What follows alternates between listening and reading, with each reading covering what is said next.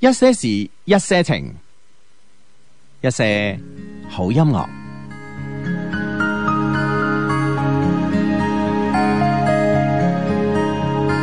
從銀幕下發夢，誰令世間空洞？重重疊的面孔，數十年默默伴我心中。我六歲的英雄，活到這分鐘。從銀幕上發亮，誰是你的偶像？誰人獲喜劇獎？百萬人滴着淚去鼓掌。故事裏終於可讓真理贏一仗。快樂時光，世上流芳，長流光影像天堂，窩心老地方，時代在啟航，仍攜着手觀看，未怕哭笑令眼淚流光，這動人境況。而情感不用多藏，直至於某日回望，留着戲悲邊望，迷人的片段於回憶中播放。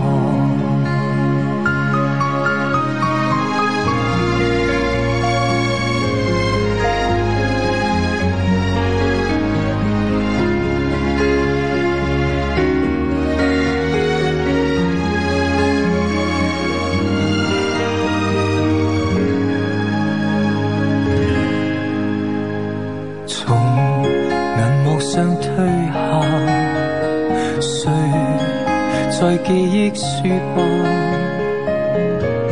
人和事都落畫，再十年亦是盛放鮮花。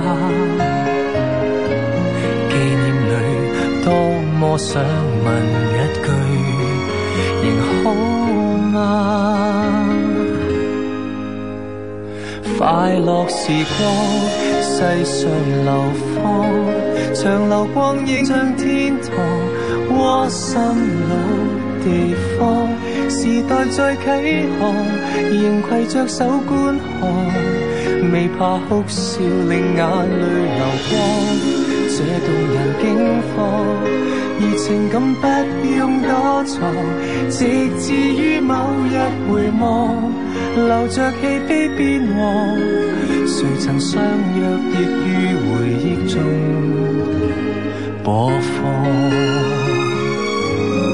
快樂時光，世上流芳，而情感不用多藏，直至於某日回望，留着戲悲變黃，誰曾相約亦於回憶中播放，誰曾失約亦於回憶中播放。係啦，咁啊，今日年初幾啊？ 今日係诶年十二，啊 反正咧，好似係，好似係好似係好似係。我知道下星期二咧就正月十五啦，咁係啊咁。啊，所以今日年十二應該啱啊。 係啦，咁啊，诶、呢、個終於即係慢慢咧就開始咧就知道咧係禮拜幾嘅呢個時候咧，係就就證明咧就大家咧已經開始進入呢個工作狀態，因為咧即係诶诶再早幾日咧，大家係唔知係禮拜幾嘅啊，即係雖然翻緊工啊，係啊哇但係唔知係禮拜幾啊，係啊，呢其其實呢個節奏咧，俾邊個打破咧？俾呢個情人節。係嘛？系俾呢個西方嘅情人 節，雖然你係南方人，係啦，俾呢個西方嘅情人節打打破嘅，就到嗰日咧，大家知道哦，情人節啦，大家開始咧唔記得嗰日初十啦。啊，知道係翻翻去十四號啊，等等嗯係啊，啊，咁樣係啊，係啊，係啊，係翻到嗰時啦，所以咧有時咧即係誒一個一一個一個節目呃誒，唔係一個節目，一個節日咧呢個誒及時咁樣出現咧，其實可以挽救好多人。係嘛？誒呢呢個 friend 係俾呢樣嘢嘅節奏打破咗啊！係佢話兄弟晚上，我話聽日要翻學啦，咁係嗯啊呢個節奏就破啦，係嘛？但係咧，我仲有本英語小説，剩低六十頁要做筆記，哇 我今晚做唔做得晒啊？係求上帝開金口祝福我啦咁哦啊，係咁，其實咧，我覺得咧就誒、呃一定開金口祝福你啦，咁啊，咁但係咧，無論你做唔做得晒，你都要做，就係、係咁嘛樣啦，係啊，咁其實咧就誒、呃、以依我家。做到幾多算幾多？唔係，以我咁多年嚟咧做呢個寒假作業同埋做呢個暑假作業嘅經驗咧，其實老師咧就對於批改呢啲咁嘅作業咧，只係睇你有冇做完嘅啫。係係啊，啊，將最尾嗰幾頁做咗先啊，係 從啊，後尾做起啦，唉，反正啊，係啊，咁啊，基本上完成咗咧都叫 O K 嘅啦，真係。係啊係啊，老師你估好得閒咩？係咪啊先？咁啊揸緊啦，咁啊咁啊嗯星期一咧就下星期一咧就有好多同學仔啊翻學啦咁啊，嗯咁啊所有節奏都翻翻去正常噶啦，係啊嘛嗯嗯，系啦，咁啊呢個 friend 咧突然間發咗一句咁嘅说話咧，就令到我真係打咗個突啊！佢話 Hugo，原來巨蟹男咧真係可以好揸、好揸、好揸 噶。係嘛？呢係個呢個突有幾大 咧？ 唔係呢個突咧就係、呃我覺得咧就話我係我打呢個突嘅原因咧就係話，誒、原來你唔知㗎，其 實其實每一個星座咧都會有好揸嘅人，都會有啲好好嘅人。啊咁啊，當然當然係係嘛？啦，咁啊，即係佢撞啱個巨蟹男係嘛？嗯啊咁樣樣。系啦，咁啊呢個 friend 咧就話搭奶奶咧翻屋企啊，啊佢竟然話 Hugo 呢個肥仔咧講嘢好幽默啊，啊估唔到咧奶奶都係 friend 啊，唉咁啊，哇好啊咁啊幫我诶恭祝你奶奶咧身體健康啦吓，心想事成吓，嗯 係咁啊！呢個 friend 話：，誒，今日做一個決定啊，炒咗公司啊，希望三月份可以揾到更好嘅，咁啊啊，好快三月份噶咯喎，你嗱嗱聲就揸緊啦。咁啊係啊係啊嗯吓，OK 咁啊好咁啊呢呢個 friend 咧就好音樂係鄭中基嘅星誒呢個星光伴我心咁啊，其實鄭中基咧你冇見佢咧唔係好正經咁啊，其實咧如果當佢真係好正經咁唱一首誒、呃情歌嘅時候咧，咁我覺得咧其實幾好聽啊。點解突然間咧播呢首歌咧嚇？因為咧誒誒可能你唔知啊，初五初六咧嗰兩嗰兩日咧我做節目嚇，啊嗯嗯特別咧初六嗰日啦，初六嗰日咧我咧就做咗一誒、呃做咗一期咧純音樂節目。嗯哼咁勁啊！系啊，啊點點咁我點我咁我哋不嬲係一個音樂節目嚟噶嘛，啊係係咪係先？只不過我哋喺音樂節目裏邊咧穿插咗好多感情嘅故事嚇，嗯同埋人間嘅百態，係咪先嚇？係啦，咁啊嗰日咧就唔想穿插咁多啦，就 係啊。過過年 啊，係啦，跟住咧就係為咗做呢期嘅節目，哇陰公咯！呢、個小助理嚇啊，即係做完呢期節目可以炒得㗎啦啊嚇點咧？咁咧就誒、呃我嗌佢咧就一誒、呃就統計，咁我哋咁多年嚟，我哋從二零零三年五月嚇，咁啊節目開播啦，咁一開播，咁一開播咧到誒誒、呃到過年前嗰個禮拜，嗯一共咧播咗幾多首歌啊？每個歌手係嘅每邊個歌手係播佢嘅歌係最多㗎咁啊、哦男女歌手啊，包括咩咩，哇喺即係哇統計個數據出嚟啦，俾我啦，我覺得啊呢次都做得 OK 啊，點知啊喺我嗰日咧做完呢、個誒、呃做完呢個音樂節目嘅翻屋企嘅途中，我突然間諗下諗下咧，我覺得唔對路。啊點樣點點唔對路咧？邊度出現問題係啦，我覺得咧誒、呃一定有啲問題 嘅。啊？係 嘛？咁你知唔知問題喺邊先？ 啊，咁我就係、我就係覺得咧統計嘅呢個誒數量咧唔夠準確。啊，結果咧喺我我咧誒、呃又真係得閒喎你。過年得閒啊！ 係啊，唔同你喎。 啊，我比較頻撲。係啊，你比較頻撲，唉，真係又上又落啊，係啦係啦， 又出又入啊， 係啦係啦。 啊你係咁你咁得閒，你點統 計啊？哦咁咧，我你重新統計一次啊。係啊，我就我就唔信，係嘛我就我就硬係覺得有啲問題嘅。咁咧，我統計之下咧，原來咧佢真係統計少咗四首歌。誒，係啊，哦我哋嘅節目係一共咧係播咗五百三十七首歌。哦，嗯，係嘛？佢係啊。哦，佢係五百三誒五百三十三首。。係啊，哇哇！呢個咧幾大嘅錯，你使唔使揾再揾多個人計一次咧？會唔會變五百三十五咁樣？計邊個啱咧？咁咁我計梗以我為啱噶啦，係咪先啊？啱嘅，啱嘅，啱。邊個老闆邊個啱噶啦，係咪 先？出嚟做嘢咁耐，你你呢個咁簡單嘅道理你都唔知嘅咩？你啱啱嘅。 哎呀係啊，咁佢其實咧就係誒漏咗咧三首嘅外文歌。哦，啊，係啦，咁咧，然之後咧就係誒誒，應該講留咗四首外外文歌啦吓，咁啊一一誒、呃一首咧就係越南文嘅歌啦，一首咧就馬來西亞文嘅歌啦，一首咧就係呢、個誒呢、個誒、呃泰文歌啦，哦啊誒兩首泰文歌啦，啊哈哦，即係佢就計計英文嗰啲。係啊，啊，你係啲啊外文冇計晒。呃佢佢計咗英文、誒、日文同埋韓文，哦，嗯啊，將東南亞啲係啊就冇計到，係啊，咁所以咧就就係咧就，诶、我突然間咧就發現咧，我哋咁多年嚟咧，雖然佢都有少少錯誤吓咁啊，呢、個呢、個呢、個啊，但係咧咁多年嚟咧，其實我哋我哋播嘅每一首歌，我覺得都係咁好聽，嗯，哇，真係太勁啊！係嘛，係啊，呢、個 嗱，我同你講，呢、個世界咧，阿志啊，啊咁你音樂節目咧比比皆是啦，係咪先一定啦咁但係咧，你有邊個音樂節目可以保證咧自己播嘅每一首歌都咁好聽啊？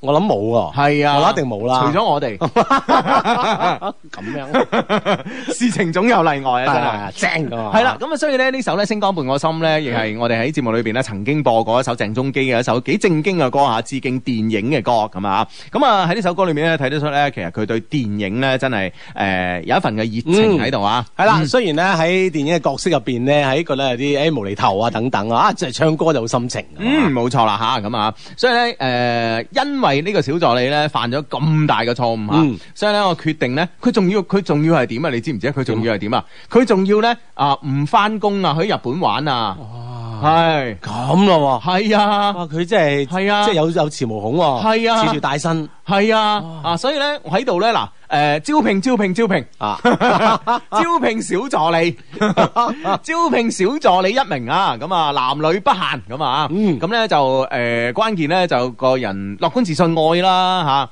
吓，咁啊，誒，平時咧中意咧用誒影像咧記錄生活上邊美好嘅事。嗯，啊就得噶啦，即係唔一定係誒誒視頻又得，或者相又得啦吓，咁啊，係中意咧用呢個影像嚟記錄生活中嘅所有嘅美好嘅事，或者唔美好嘅事，嗯哼係啦、咁啊，啊。中意記錄啊，係啦，冇錯啦。如果你係誒、呃符合呢個條件啊，從三歲到八十歲咧，我哋都請 嘅。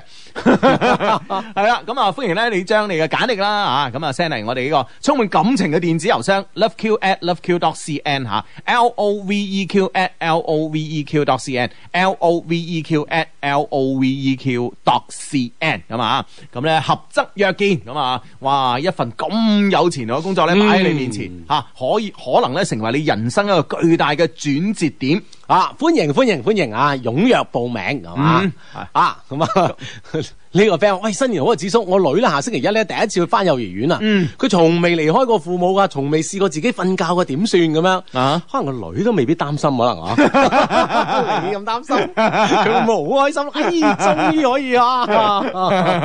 大大個你又擔心另外一方面啊啦，佢仲哇咁大個女仲仲喺度，即係得一個人瞓覺咁啊！而家 你，唉好多嘢擔心嘅，唔使咁驚啊！係啦，啊咁啊有嘅有嘅啊，嗯，係啦，咁啊呢個 friend 咧就話誒恭喜發財，Hugo 志仔求開金口啦，結婚一年啦，而家爸爸媽媽咧好恨湊孫，成日咧都話，唉你哋玩咗成年啦，應該收下心啦，咁啊，喂祝我早啲咧懷上豬寶寶啦，咁啊，咁啊，誒今年咧好似好多 friend 咧都覺得咧即係有呢個計劃啊，系啊，生呢個豬寶寶佢幾好啊！咁啊，祝所有咧希望有 B B 嘅 friend 咧都可以咧即刻有，話有就有咁啊！嗯，係啦，即刻中係嘛？點啊？嗯，冇錯啦吓。啊咁诶，呃其實講開電影啊，诶，有冇睇電影啊？冇啊冇啊冇啊！喂，你真係成個诶农历假期，你即係就喺床上邊啊？咩就喺床上邊啫？我出咗去玩啊 嘛，唉， 出咗玩咪從一張床轉轉到 另外一張床梗係唔係啦，出咗去玩啊嘛，咁樣跟住翻嚟啊翻工啦嘛，係咪先？啊，真係啊！放工你都唔去戲院 㗎。啊，你睇晒咩？唔係，我啊未睇晒，誒、啊我咧就會誒揸緊誒對落呢幾日機會啦，睇埋佢。但係咧，我睇到我睇咗嗰部咧最 hit 嗰部啊流浪地球流浪地球》啊嚇！哇，真係嗯 hit 到爆啊！聽講係啊係啊哇票房去到幾多啊？過咗三十億啦，應該。誒、我我我睇睇啊，我睇睇啊啊啊，因為因為咧就就每每日都向你報數啊！係啊係啊，係啊每 日每日係啊，每日都向我報數，真係冇辦法 啫。唔係真係啊！哦，關鍵就啊唔話係，因為咧，我我哋之前咧咪諗住拍電影嘅，咁啊、嗯所以咧就誒、呃所以咧就誒、呃我啊加入咗一個電影嘅呢個群嘅，係咁呢個電影群裏邊咧，就每日咧都有人咧就報當日嘅呢個票房。哦，每日票房啊，係特別喺春節期間咁勁係，嘅票房啊就唔係話專門為我嘅。啊咁啊，呢呢出戲咧就真係勁到爆表啦，嗯咁啊傳到咧就好似好評如潮喎，嗯係嘛？哼，嗱，我同你講啊，即係誒哦、呃基本上呢出戲咧就話真係。誒、你睇睇到咗咧，我哋中國人咧可真係可以拍科幻大片嘅，哦淨係呢樣嘢咧就已經贏咗噶啦。係嘛你？明唔明白？就係呢樣啊哦嘢，即係你唔一定你話，即係佢拍得有幾好啊，幾好啊咁嗯樣，係可以拍啦，係可以拍，而且咧啊拍得好勁。係係嗯啊，而且咧，我睇評論咧，我睇到好多評論啊，評論嗰啲咧，即係好專業評論，同佢解同大家講咧，就話咩？佢話中國已經從電影進入咗呢個電影工業啦，嗯反正有電影工業先可以拍呢啲咁樣嘅大片嘅。嗯，哦，今日票房最後未出，咁啊，琴日個票房咧就係、呃琴日嘅誒《流浪地球》咧排片率咧百分之三十九點四七咁啊，誒、嗯琴日嘅琴日嘅票房咧係一點八億，咁啊十一日咧累計票房三十三點五七億，呢個咧就哦係琴晚啊凌晨十二點嘅呢個數據，啊今日即嘅係數據今仲未日出未計嗯嘅，哦三十三點幾億啊，三十三點五七億咁啊啊，係嗯，小弟不才，我都貢獻咗係嘛？十四蚊啊㗎。咁平咩啊，嚇唔？係，我唔知去邊度咧，我唔知係咪奧利買嘢 咧，定係咩咧？佢佢俾咗兩張嗰啲咩誒誒貓眼啊，啊，貓眼啊係啊係啊，俾咗兩張嗰啲嚇，卡即。係貓眼就去換，係換張啦，飛係啦，哦咁咧佢咧就嗰張卡頂五十蚊嘅，哦咁誒誒買飛咧就五十七蚊，咁嗯哼我同我仔去睇嘅，咁啊哦咁啊誒總共啊即係自己就一人銀咗十四蚊，銀咗，啊嚇啊！阿阿 boss 睇完覺得點啊？啊小朋友覺得點啊？佢冇乜反應 啊，冇乜反應，冇咩反應 啊？冇乜反應啊。 可能即係佢嗰個誒誒，呃佢、嗰、個即係仲未理解到咧，嗯即係好多，因為入邊咧其實真係有好多嘅呢、個呢、個科學嘅知識喺度嘅，係啊，佢仲未理解到啊，點解要誒、呃地球會誒、呃地球要走啊，太陽同地球嘅關係啊，嗯跟住呢個木星嘅引力嘅關係啊，同埋點解誒用用咩方法嚟誒誒喺赤道嗰度誒誒做呢、個做呢、個誒。呃嗰個咩推進器啊咁啊，嗯嗯即係嗯即係一萬座呢啲推進器啊，即係佢唔係太理，唔係太理解唔啊係太理解呢啲咯。哦咁樣樣係啊係啊。啊啊，當然好似話係剪咗廿九分鐘係嘛，咁係咧嘛所以咧就係中間咧即係特別到誒下半程嘅呢個劇情咧，突然間有啲突兀嘅啊咁樣，係因為咧就係剪咗一部分。哦啊，即係中間少一啲嘢咁樣啊樣。係啦，係啦，係啦，但係咧都無都無愧於咧，就係呢、個誒、一個即係非常之即係目前嚟講，我哋中國拍得肯定係頂級頂級嘅科幻、啊科幻大片啊！犀利犀利嚇！咁啊，好似佢誒即係原誒即係作家啦嚇，仲咩劉慈欣係嗯係係嘛？仲有兩部喎，佢話佢都想拍拍埋戲喎。三體啊嘛，係啊係啊係啊咁啊三體咧就我好朋友啊孔二狗咧就二零一六年咧就買咗呢個版權嘅，係就嗰時就話要拍嘅，嗯咁唔知條友仔又搞咩啦，走咗去。唔係佢係咪轉手買咩？轉手咁樣？ 唉，條友仔唔知搞咩啊，到黑啫 啊！哦，咁樣樣啊係啊係啊，啊咁啊，其其他有冇睇啊？其他未睇咯，我都話我就係睇咗呢一部，嗯哦因為咧都誒、呃其實放假都好忙啊，即係啊，又、嗯又 梗 係啦，你計嗰五百首歌，使唔使計三日？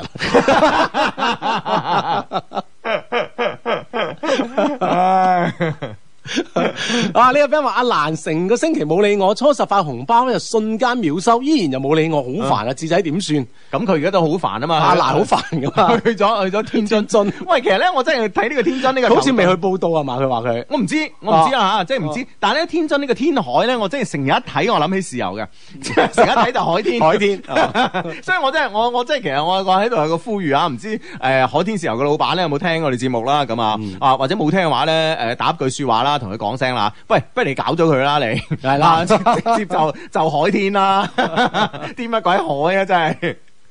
哎呀咁樣樣啊，佢都好煩啊咁啊，嗯好快理翻你噶啦啊嚇。系咁啊，OK，咁啊，诶、呢、個 friend 咧就話相低，诶、晚上好，大年初一凌晨啊，咁啊零點，我诶、我俾呢個相戀四年嘅女朋友發紅包，诶同埋問候咁啊，佢居然咧領咗啦，咁啊，我哋咧傾咗一陣間，我發現咧除夕晚上咧，诶、佢發表咗说说話，好安靜，想他啊，見到呢個咧心情超好啊，瞓覺都笑住瞓啊，诶、我同現任女友嘅父母咧。誒、都喺過年前咧見到面啦。我哋而家到咗呢個談婚論嫁階段，但心裏邊咧放唔低。哦，即係之前四年曾經四年嘅前女友發紅包哦同埋問候咁啊。嗯咁跟住個女仔咧就領咗之後咧就喺誒、呃發表啦小説啦 QQ 嗰度啊，很安靜想他咁啊。嗰個他係咪你啊？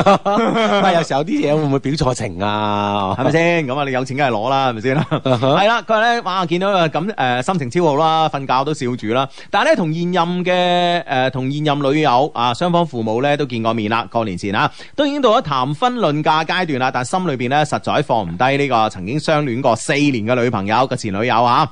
啊，而家咧始終誒同而家嘅女友咧冇嗰種咧興奮同埋心跳啊，我迷惘啊，哦哇，，係嗯喂，會唔會係即係到咗談婚論嫁，跟住就呢種嘅心跳同興奮咧會減低咗啲唔咧？係啊，佢係到始終冇啊，即哎係呀同同現任啊，始始終都冇啊係咁啊。啊咁其實咧，我覺得咧就話誒，嗯當然啦，即係誒。嗯婚姻嘅最理想嘅狀態咧，就係、雙方咧嘅所有嘅條件咧都非常之誒誒誒適合啦嚇，係然之後咧誒仲要係咧嫁俾愛情嘅，嗯，咁啊正啦，咁啊係啦，冇錯啦，呢、個咧當然係最好嘅狀態啊。咁但係呢種最好嘅狀態咧，坦白嚟講啦，即係喺我哋人世間咧，可謂可遇不可求啊。咁誒誒，退一種咧，其實都非常之好嘅狀態咧，就話誒揾一個好適合結婚嘅人結婚。嗯。咁呢個咧，其實都係一個好好嘅狀態嚟。係啦，咁嗯啊，跟住你兩個人去相處呢、個呢、個呢、個就會好舒服啦，因係啊為互相適合啊嘛。係啊，冇錯啦。呢、個呢，其實呢，都係一個非常非常之好嘅狀態嚟嘅。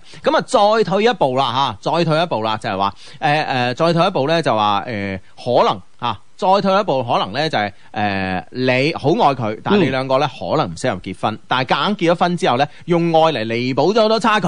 嗯嗯，啊，咁啊，當然仲有一種情況咧，就調轉啊，你可能唔愛佢，但係咧所有嘅條件咧令係你好啱啊係啊，好啱，又嚟用呢啲所有嘅條誒外在嘅條件咧嚟彌補咗你哋之間缺乏嘅愛情。咁呢啲咧其實都係一個都係一個誒、呃、幾好嘅，即係如果係、嗯如果係計求籤嚟計咧，中籤以上啊呢 啲。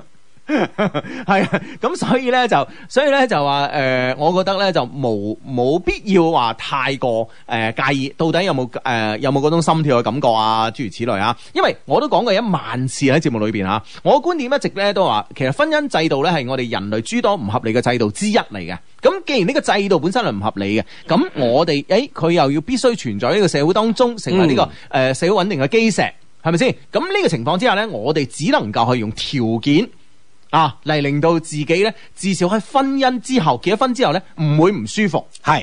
啊啊！呢呢樣嘢係相相對相當重要嘅，因為咧，畢竟你兩個要面對咧，要好長好長好長嘅一段時間嚇，呢、嗯樣嘢好緊要嚇。嗯，係啦，咁啊，所以呢樣嘢咧，其實大家唔使話即係成日囉囉攣啊，點樣啊？當然啦，嫁俾愛情梗係好啦，係咪先啊？鬼唔想咩？咁但、嗯但問題咧就係話啊，好似嗰啲頂級愛情咧，其實即係誒係可遇不可 求嘅，即係好似中彩票咁，係啦一定有人中嘅，但未必係你咯。係啦啊啊，男神 Hugo、男神志志，過年前呢，你哋嘅小低迷健健康康出世啦，多謝嗯你哋兩個之前呢兩次開金口，B B 係男仔嚟㗎，而且健康啊，終於咧湊成一個好字啦，嗯希望兩位男神再開金口啊！係祝我呢對仔女咧健健康康、快樂平安，祝一些事一些情嘅節目咧蒸蒸日上係。喂，另外咧，我想請教阿 Hugo 哥啦，我想喺商城咧買啲紅酒，等我仔滿月嗰陣咧，係滿月宴上面飲咁啊係，邊一款好咁樣樣？啊新世界。係。嗯哼，新世界係啦，冇錯啦，呢、個咧就有意頭好啦，係咪先啊吓？嗯一個 B B 初初嚟到呢個新世界，面對所有一切噶嘛，而且咧即係誒，我覺得咧做父母咧有一樣嘢咧，其實誒、呃、幾驕傲同埋幾自豪嘅。雖然咧有時咧個仔百厭咧，即係即係即係成日好後悔啊，係啊點解生你出嚟咧？可唔可以退貨？但係咧即係話，誒、你係創造咗一樣嘢。其實咧我哋咧人咧喺呢個世界上邊咧，我哋可以創造嘅嘢唔多，係咪先？唔係即係個個都好似我哋兩個咁好彩，我哋可以創造呢個緣分學出嚟。 其實一個人咧喺呢個喺呢個世界上邊可以創造嘅嘢唔多，但係咧，當你誒、呃有咗個小朋友之後咧，你創造咗佢嘅一個人生。嗯，系啦，創造一個新嘅生命啊！你諗下，你用蛋白質，然之後變咗個人嘅一生。 啊！呢、個諗下都諗下都。 諗下都偉大啊！ 就用少少蛋白質， 係咪先？ 唉，勁咧，係咪先？ 好咁啊，芝加哥嘅诶、呃 Tommy 仔嚟報道啦，Hugo 哥智仔，麻煩咧同阿 K K 啦、蘇朗愛馬仕啦、心妹啦、啊麻吉啦、Tim 啦，特別係诶 Z C 啦吓，佢、好搞笑啊啊，同佢哋咧 say 個 hi 啊，小弟咧小弟咧萬分感激啊，多謝，唔好咁客氣啦吓，恭喜發財，恭喜發財啊！嗯哼嗯，啊呢、個 friend 話喂，子蘇啊，我同太太亦都係通過你哋節目認認識㗎。B B 今年出世啦，小弟姓鄭啊，求開金口，賜 B B 個名啦，多謝兩老咁樣啊。嗯我哋賜啲名係嘛，係啊咁啊，關鍵好多 friend 會幫你手 㗎嗯吓哼，啲 friend 幫你諗，幫你諗，幫你諗系幫你諗下，啊我我哋就免啦啊，姓鄭係 嘛自。從中原節之後咧，呢 個業務呢、個業務暫停， 睇下幾時揾翻自信先啦。 係呢、個 friend 話恭喜發財啊！請問咧，小助理係咪要全職啊？兼職得唔得啊？梗唔得啦，係咪先啊？啊，兼職啊冇尾飛陀，呢、個全職已經冇尾飛陀啦，再嚟一個兼職啊，真係係啊兩個冇尾飛陀咧點搞啊？真係 啊，全職全職，唉，冇錯啦， 係啦，呢個 friend 話：喂，海天咧啊係佛山㗎，咁啊，咁冇問題啊，係咪先啊？啊，佛山又點啫？而家品牌呢啲嘢係咪先？嗯係啊都講緊全球化㗎啦，係咪先？嗯啊哼，啊有有錢就得㗎啦佢啊。係啊，有錢就 得。嗱，兩個字啊，調調轉啊，方便係咪先？ 唉，咁啊，好咁啊，呢個 friend 咧就話咧，誒、呢、個 friend 話咩話？誒、我都睇咗，哦，《流浪地球》真係好震撼。入邊個北京啦、上海啦、杭州啦、西藏啦、東方明珠啦、上海中心大廈啦嚇，都好熟悉啊，好有感觸啊！中國第一科幻片一個字，超讚咁啊！可惜我冇廣州好似啊，嗯哼，係嘛？係係啊，可惜，即可惜係唔知係咪一一掠而過，我冇認真睇定點樣啊？嗯嗯啊，Hugo 哥智仔過完新年翻嚟翻工啦，同雙姑娘咧依然咧冇咩實質性嘅進展。嗯前幾日咧俾一個朋友評論咧話我係直男啊，喂係咪直男咧真係唔識傾偈，追唔到中意嘅女生嘅咧，嗯點算啊？快啲教教我啦咁樣樣。嗱，我同你講咧，其實咧就係直男咧，其實誒、呃嗯我覺得啊嗱，我喺我理解裏面，直男咧啊、直嘅反義詞就攣啦，係咪先啊？嗯嗯只係相對於攣嘅人嚟講嘅，係啦咁， 係係啊，咁 直男咧係咪真係代表你好昂直咧？咁我都覺得未必嘅，係咪先啊？一個直男，一個直男咧喺戀愛裏邊咧都應該有佢嘅技巧嘅，係咪先？只不過你而家唔好攞你缺乏用呢個直男嚟掩蓋你缺乏技巧嘅呢一面啊，技巧要學習㗎。係嘛？嗯就好似揸車咁，其實一啲都唔難，係咪先？但係要學啊嘛，係咪？係啦，咁啊，所以所以呢樣嘢咧，其實有時咧就就算係攞直男做借口啦，其實嗯咧 好多女生咧，即係有部分女生都會欣賞直男嘅性格嘅，嗯所以呢樣嘢你點樣咧就揚長避短都好關鍵啊冇。錯啦哇！呢、個 friend 話我好似咧食咗十世嘅齋啊，換嚟咗前日情人節啊，我嘅世紀鋼鐵直男男友咧送咗扎花俾我啊！哇！依家仲興奮 緊，嗱嗱嗱嗱，直男都受歡迎 啊！唉，冇錯啦，鋼鐵直男咧識識送花咁咪就係咯喂，一直咧都係唔送花，我唔搞嗰手嘢，突然間送花，哇，幾感動啊！係咯咪先，分分鐘呢個咧，佢佢佢呢個所謂鋼鐵直男嘅形象咧，自我掩飾咗咧，可能三年啊。啊，忽係啊然之間呢個驚喜嚇，係啊俾個哇 surprise 你啊嚟得幾突然啊！啊！哇！你你情人節嗰日好歡喎，我成日好似唔一般啦，點點點唔係歡啊？啊？咁你你食完飯之後，你誒哦，成塊唱 K 啊嘛，係啊係啊係啊係啊係啊哇！十幾條女係嘛？啊 冇冇有啲咁嘅 事，冇冇冇冇冇冇，我見羅律師咧發喺朋友圈，係係係係，咁咧咪幾個咯？係啦，好遺憾啊！朋友圈誒嗰個誒卡拉 OK 裏面嗰間房啊，KTV 房裏邊咧係有鏡嘅， 嗯，係我啦喺。個鏡入 邊啊， 一啲啲嘅蛛絲馬跡，哇！原來咁歡喎 你啊咩 啊？你好嘢，你好嘢啊！唉，扭你去，你唔去啊？嗱 你係咪先好嘢？北京時間二十二點正。阿珊咧就話咧，今晚咧同男朋友喺車度咧聽節目，感覺咧很啊很不一般吓。我哋下個月咧就結婚啦，但係咧有好多阻滯啊，心裏邊咧好煩。希望咧 Hugo 開金口啦，祝我哋順順利利咁樣度過啦，希望可以讀出咁啊，咁啊、一切都會順順利利嘅吓，係只不過咧就係、我哋其實好多時咧，我哋做人咧，我哋會覺得咧，誒、呢件事咧做起身好似有啲阻滯啊。只不過咧係兩個原因，第一個原因咧就係我哋太重視呢件事啦。第二啊、所以咧我哋希望咧將呢件事咧做得好完美。嗯，嗯哼，咁啊，所以咧呢樣嘢咧就係誒呢個原因咧就會令到我哋咧就會覺得誒呢、件事咧硬係做得唔順，你試下 hea 住嚟做啊係啦， 即係覺得好順啊嗱，。係啊，即刻會覺得好順啊咁啊，係啦，咁啊盡善盡美啊嘛，因為要啊，係啦，咁啊，第二個原因咧就係話，誒、第二個原因咧就話呢件事咧的確係一個大事啦，所謂呃人生大事啊。所以咧，誒、你未做呢件事之前咧，其實你已經俾咗好多壓力自己啊。嗯啊，咁啊，所以咧就係呢兩個原因咧，令到你咧覺得诶呢件事咧好似好多阻滯咁吓，都係嗰句啦，你試下 hea 住嚟做啦。系啦，無論诶无论咩感覺啦，都希望你啊心想事成啦係啊啊！呢個 friend 話，恭喜喂，呢個 friend 咧點唔切啊！呢個 friend 就啱啱話誒誒誒生咗個 B B 仔嗰個啊，係佢話係咯係咯，Hugo 哥，我用咗幾廿分鐘創造咗小朋友一生新世界，買買買 啊！即係都要認下呢 個幾廿分鐘 咧，啊幾廿分鐘就一生啦 咁啊！幾廿分鐘係都係幾分鐘啊幾分鐘啊！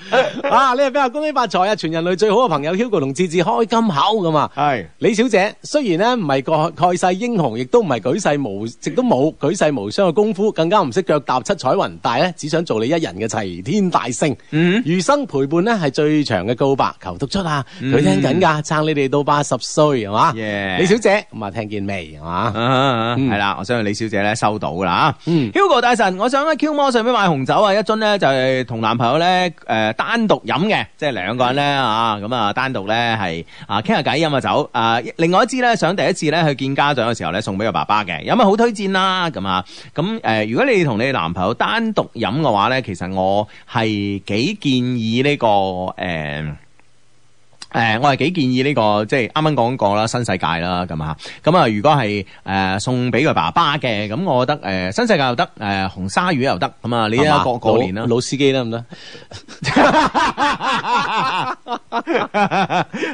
送俾男朋友嘅爸 爸都得嘅，都 OK 嘅，都 OK 嘅，都 OK 嘅，係啊，但係紅鯊魚啦，紅當當啊 OK，係啦，係啊過年嘅 嘛。系啊，咁啊，而且有話題啊嘛，係咪先吓？咁啊，诶诶，祝咧呢個 uncle 咧就好似個啊，好似诶诶一年紅火啦，啊，好似嗯鯊魚咁勁啦，咁啊，係咪先？哇，係勁嘛啊，係嘛，即係有有有話題啊嘛，知唔知啊吓？係好啦，咁啊呢個話題到你啦，志吓啊，點啊？點啊，韓國？啊，韓國幾好啊！嗱， 我真係我唔問噶，你又唔講 噶，你真係我唔同我嘅，我去旅行咧就第一時間，哇！你知唔知啊？我去邊度好玩啊？點樣啊？邊度好食啊？點點點噶嘛？係啦係啦係啦係啊係啦，係啊！你真係，哇！我已經忍咗 一半有個咗半個鐘頭鐘啊！唉韓國咁幾好啊！我哋我就年初二去啦嚇，嗯年初六翻咁啊係。其實咧就係基本就係兩日首爾，唉，兩日滑雪重點嗯啊。重點就誒學滑雪嘛，因為因為唔我係重點，即係第誒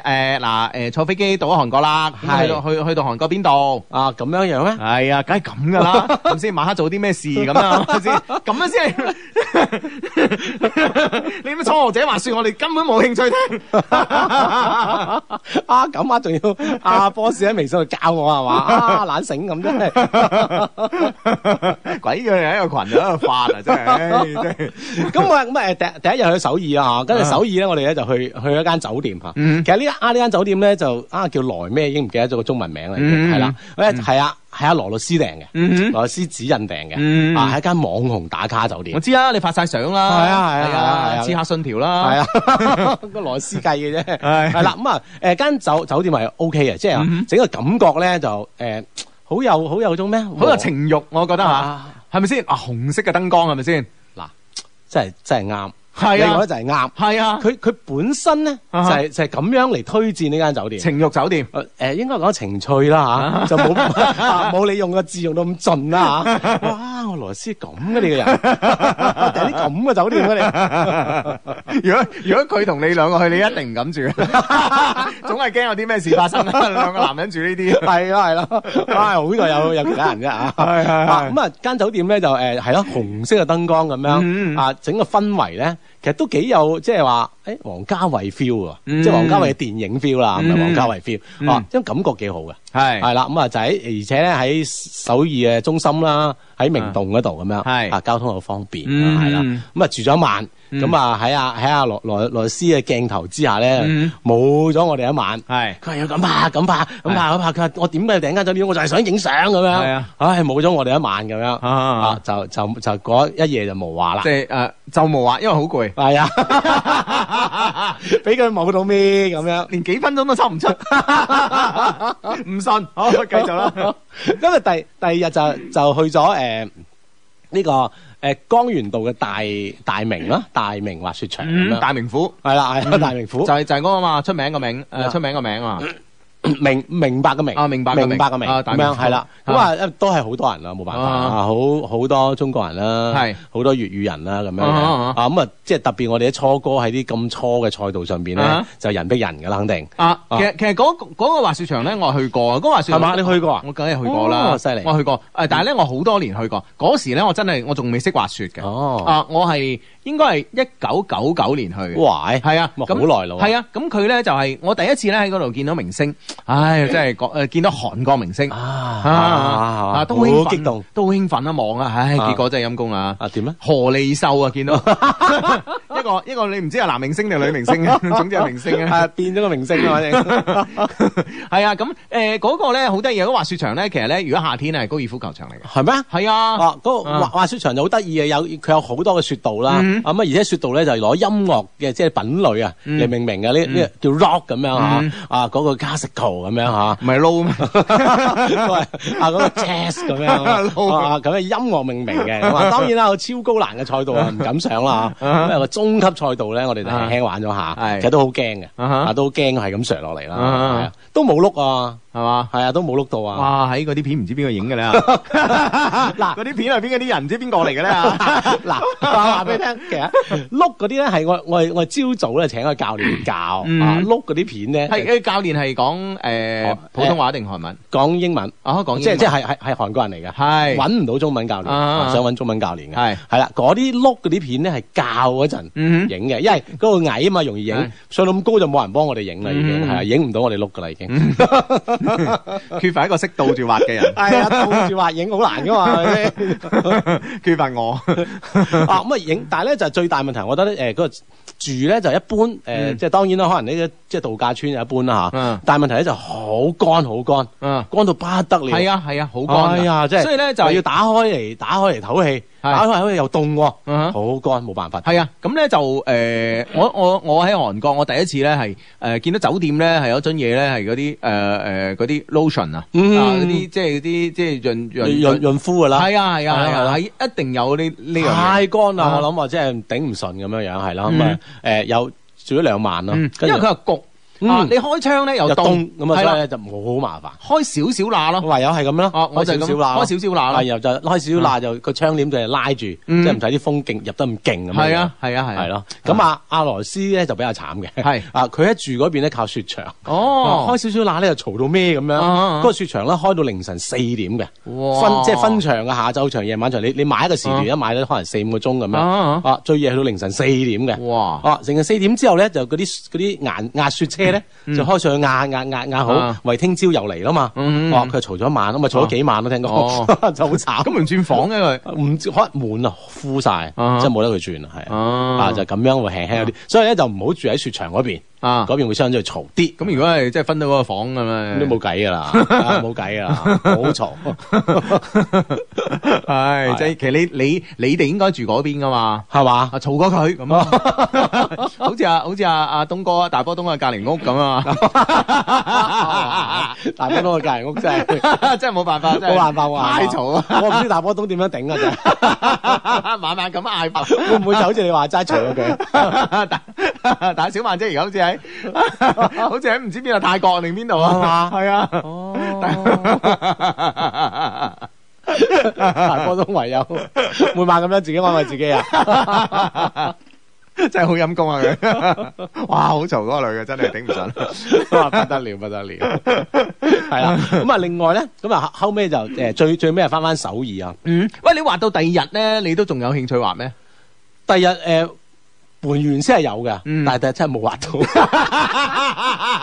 原先話第一朝早就我我我哋嗱，我哋第第一日咧上晝學，係跟住咧下晝唞一唞，係。夜晚我哋係滑六點半到十點半嗰場，嗯啊諗住，誒哇十點半啦，我哋就燒個嘢，自己喺房度打火鍋，買超市買好多嘢。嗯第二朝早我哋八點半定九點半，我哋滑打下打下火鍋，大 家就 不如都算啦係算， 都係算，我哋睇下下晝得唔得啦咁有 樣。有冇帶啤牌？冇帶啤牌， 唉，幾失誤咧？你 話有副啤牌就好啦。 系啦，咁啊，大家打下打下都傾下，哎呀，聽朝都係算，睇下晝滑唔滑啦。結果呢件事就冇咗，唉，咁啊冇滑到。咁啊，其實嗰日咧就诶朝朝早學啦，晏晝其實就上上咗五五轉咯，嗯即係纜車上去上落嚟，咁纜車上上落嚟，咁都都因為都幾多人排隊啊，啊，啊咁咁啊啊跟其實你第日都會攰嘅，因為攰啊肌肌肉啊等等，係啊，就輕輕有啲酸因喎。因為因為因為我仔睇咗你嗰個姿勢，我其實嗰嗰晚咧食飯，咁嗯我我咧就喺度等上菜嗰時咧，我就睇下喺群裏邊你發嗯發嗰啲嘢啦，咁啊睇下，咁我仔過嚟睇誒睇咩啊，咁我睇下嗱，我睇下智叔叔幾慘啊， 係啊，因為你嗰啲姿勢咧係一定攰噶，你知唔知啊啊？你係啊你係條腰同埋個膝頭哥啊好嗯緊啊，緊係冇放鬆，好緊啊係啦咁啊，所以啊咪啊，第日都好酸痛啦，係啊，好慘又影響到夜晚發 揮，哎呀真係。又一夜冇 啊！系啊，去咩啊？打啤好過講好地地 啦，係嘛？日頭自啊睇你係咪先？好，跟住咧咁啊，最尾啊啦，啊最尾嗰日先先激氣啊嗯，翻翻首爾。 係啊，咁啊首爾嚇，咁咧我咧就就誒啊諗住翻去首爾，第第一第一晚去首爾冇冇去冇去蒲啊嘛，嗯俾阿羅律師去舞啊嘛，嗯哇最尾一晚仲未去蒲啊嚇，係係咁係我咧我咧就發發微信問啦，問下邊個啊？信夫城記嗰啊個 Carrie 係嘛啊 Carrie 吓啊，佢咪一口韓文好熟嘅，係，啊係啊係啊喂喂首爾有咩威咁樣嚇？啊佢跟住佢就發咗個微信俾我，佢話首爾啊，超過卅歲嗰啲咧係冇得威嘅喎。你話我廿零歲，我驚咩啊？咁樣，我點解有呢個規矩嘅咧？咁樣，佢話係啊，佢話全全部咧，嗯哼咁啊點解咁樣樣啊？咁樣，嗯佢話要保證質量咯。啊即係特特別誒、呃即係佢係佢係分嘅，即係特別好似嗯，即係嗰啲誒啊蒲吧，即係係所謂嘅蹦迪，啊哈蹦迪呢場咧，啊全部都要睇 I I D，哦，特別對女生好嚴格。哦係，男嘅你仲可以混入去，係女嘅咧就佢就要查 I D，啊哈超過三十歲唔俾入。哦啊哇咁樣樣喎，保證質量喎。係哇！你有幾攞命啊？首爾真係唔 怪得，幾吸引 係啦，唔怪得好引領呢個娛樂啊！我覺得啊咁你而家講到咪得咯？我係諗諗住 去㗎。我係諗住佢嘅，跟住佢咧就嗯話啊嗱，你啊去邊度啦，邊度啦，叫間叫咩 MB 二咁樣樣啊 M B Two 啊，最 hit 噶啦佢話而啊家，咁咧就喺诶咩喺江喺江南係嗰嗰江邊南啦係嘅啊，哦咁我我係住明洞呢邊啊嘛，佢話我都好近嘅啫嘛係咁樣。啊，過橋啊係啊啊！佢話咧實在唔得，你咪去隔離啲酒吧仔坐下咯，都好熱鬧啊咁啊樣。俾佢整咗我一句咧，我諗下我去唔去好咧？心理素質唔夠強， 哎呀，我啊真係得，哇手艺得啊，原來有啲咁嘅規矩嘅。啊，羅律師就啊知道呢件 事，所以打死都唔同你翻 嚟，自己去哎蒲系。啊，自己去蒲 啊，唉，羅斯啊，咁啊就係好快咯，就一陣咁啊幾日就放晒假，翻晒嚟啦咁啊啊，哈！你你你係誒你喺首爾係住 Four Season 係嘛？係啊係啊係啊，啊，得唔得啊都 OK 嘅，OK 嘅， ？Four 佢 Season 唔喺江南嘅咩？唔係喺明洞係係喺明洞附係近，咩係咩係啊係啊，哦係啊喺哦咁啊誒好搞笑啊！啱啱一誒一到首爾一出嚟。嗯，就見見到人，哇！好多人遊行咁樣樣喎，嗯我又唔知佢遊行咩原因啊啊，啊好多人遊行，嗯咁啊遊行都 OK 啦，跟住上到科斯城一睇，哇！面全部塞晒車，哦爆晒嗰日晏晝哦，啊哦咁啊第日就冇人遊啦，唔知點哦解，啊唔知撞唔知撞啱咩事啊！啊哈咁冇了解下嘅啊，我搏命了解㗎啦，係我咧就誒當晚睇就冇去威啦，啊睇電視睇電視啊睇電視又冇嗰個新聞喎，我覺得哇真係奇怪。 始終係大小副啤啫。 電視又冇嗰個新聞喎，啊，真係啊，咁啊就係就係咁咯。咁啊，當然啦，嗰嗰晚咧，我哋我我我哋就去咗呃誒誒科斯神誒呃呢間酒店入面有間酒吧，啊哈好隱蔽間酒吧，嗯係啊，冇門牌，咩都冇嘅嗯。哦，咁啊當我我都係查翻嚟嘅嚇嗯。誒入邊咧就係話佢係喺全亞洲排第二十一嗯嘅雞尾酒酒吧。哦咁嗯啊去試咗下啦，都 OK 啊，但係氣氛咧就一般。我去嗰晚。係係啦咁你氣氛啊想點啫？雞尾酒酒吧， 你想嘣嘣嘣嘣係嘛？跟住跟住 跟住始啲終女念念不忘係啊，跟住跟住啲女着住花倉咁企上個吧台度跳 啊！你真係傻嘅，你波斯神嚟嘅你。即係叫小啊氣氛啊啦，唉，G W 啊嘛，係喎，係啦，就係咁樣樣啦。咁啊呢件事，整個假期啊，咁啊都 嗯都 OK 嘅咁啊。其實道理上，我覺得如果我第我第我第二次去滑雪咧，我諗我我會好放鬆。嗯即係我覺得我應該就 O O K 嘅啦，嗯，係啊，系啊。啊，即係俾啲時間我，系啊，特別大 副啤，根本就唔望住個雪 度，我先嚟打啤啊！ 好放鬆 啊！唉，你要學嘅嘢太多啦！你唔好以為咁啊你唔好以為你你大八字剎車咁落嚟叫滑雪嗰啲係好悶嘅，你知唔知啊唉？我你即係你你如果你大八字咁樣剎車落嚟咧，你玩三四次，其實你自己悶到悶到焦㗎啊因嘛為嗯仲未享受到呢個滑雪嘅樂係趣啊，唔係話說個樂趣咧，一定咧，當你學識咗卡賓之後咧，啊啊，你你飛時啊嘛要你係用先用個印啊，嗯你知唔知啊？你而家淨係用板啊，啊用印嚟剎車啊係啊，唔係我哋話說咧係基本上好少用板嘅，啊多多數都係用印嘅，嗯嗯哼啊係 S 型 S 型 S 型，即係嗰啲誒誒回轉啊、大回轉啊嗰啲。啊少少 S 得㗎啦，而家少唔少係，你而家小姐 S 咧，都係嗰啲叫做初雪啊，啊哈啊都係個板，啊都係扮係啦，係一啦定要用印。動起身啊嘛，係啦，所以咧嗱，我咧就好好我自己揾咗自己個好大嘅笨點咧啊！我咧就哇玩到佢上晒癮啦嗯吓，咁啊 golf 咧就叫綠色鴉片啦，即係係哇會打上癮啊嘛。咁啊呢個滑雪嘅白色白鴉色片，鴉片啊，係啊有上癮。咁咧就哇喺我覺得即係以我啲咁嘅我啲設備黨嚟㗎嘛，係咪先？我我要買齊買齊架架撐。啊，係啦 裝身但係咧有好大嘅問題，就係呢個印咧每年咧你要收印嘅，嗯哦要磨印。你廣州根本揾唔到人識磨印。嗯你知唔知啊？因為全部行印噶嘛，行印咧你要保持嗰、個誒側邊咧係完全成九廿度嗯啊，完全成九十度。特別咧有啲高手磨印咧係磨到咧唔夠九廿度啊，哦可能可能八七啊、八八度嗯啊咁樣咁樣。咁佢佢哇嗰個人越越鋒利咧，越越滑咧，你咁樣玩玩誒、呃玩玩卡賓咧越好玩啊嘛係嘛啊係啦。咁但係問題咧講真係冇嘅啊哦。咁我自己咧就誒、呃上網就諗住自學啦嚇，係跟住自己嚟磨啊。啊，誇張跟住放棄咗。 而家咧要磨人點啊？要寄去北京，哦誒有有有有一間淘寶店，啊佢幫你磨，磨完再再寄俾翻你嚟，寄翻嚟，好哦煩。咁啊太麻煩啦，係啊，但係咧有一套自己嘅雪具咧係唔同嘅，因為嗯因為你租翻嚟啲鞋咧，你永遠係一定係有少少唔知邊度唔啱嗯嗯，但係你自己嗰對嗰對鞋咧係一定好啲嘅。係。啊，而且你可以調噶嘛，係啊係啊係啊係嗯啊個鬆緊度啊前後啊咁啊係啦，冇錯啦。咁啊，然之後咧，你你會你會調嗰個 balance 嗰度啊嘛嗯。係啊，咁啊自己啊，我我今次個 balance 向前啲啊，向後啲啊，咁我喺度玩啊嘛，你知唔知啊？係嘛係啊啊，咁啊慢慢唔好 急初學係咪先第一鋪係咪先係啊，真係啊，係啊，所以咧就誒呼籲啦，誒我都知道咧，廣州咧其實咧有啲即係中意滑雪嘅 friend 嚇，嗯咁即係可唔可以即係喂大家誒即係開間呢個雪具店啊，好嘛？我 我保證一年去幫 襯一次，係咁樣啊，咁就翻咗嚟㗎啦。咁咪好快幾日啫嘛，係啊係啊係啊啊係啦，啊瞬間化化嚟啦，反正大家想聽嗰啲， 嗰啲有冇好似冇發生到？ 想緊咩啊大家？你話咧？ 唉，真係啊！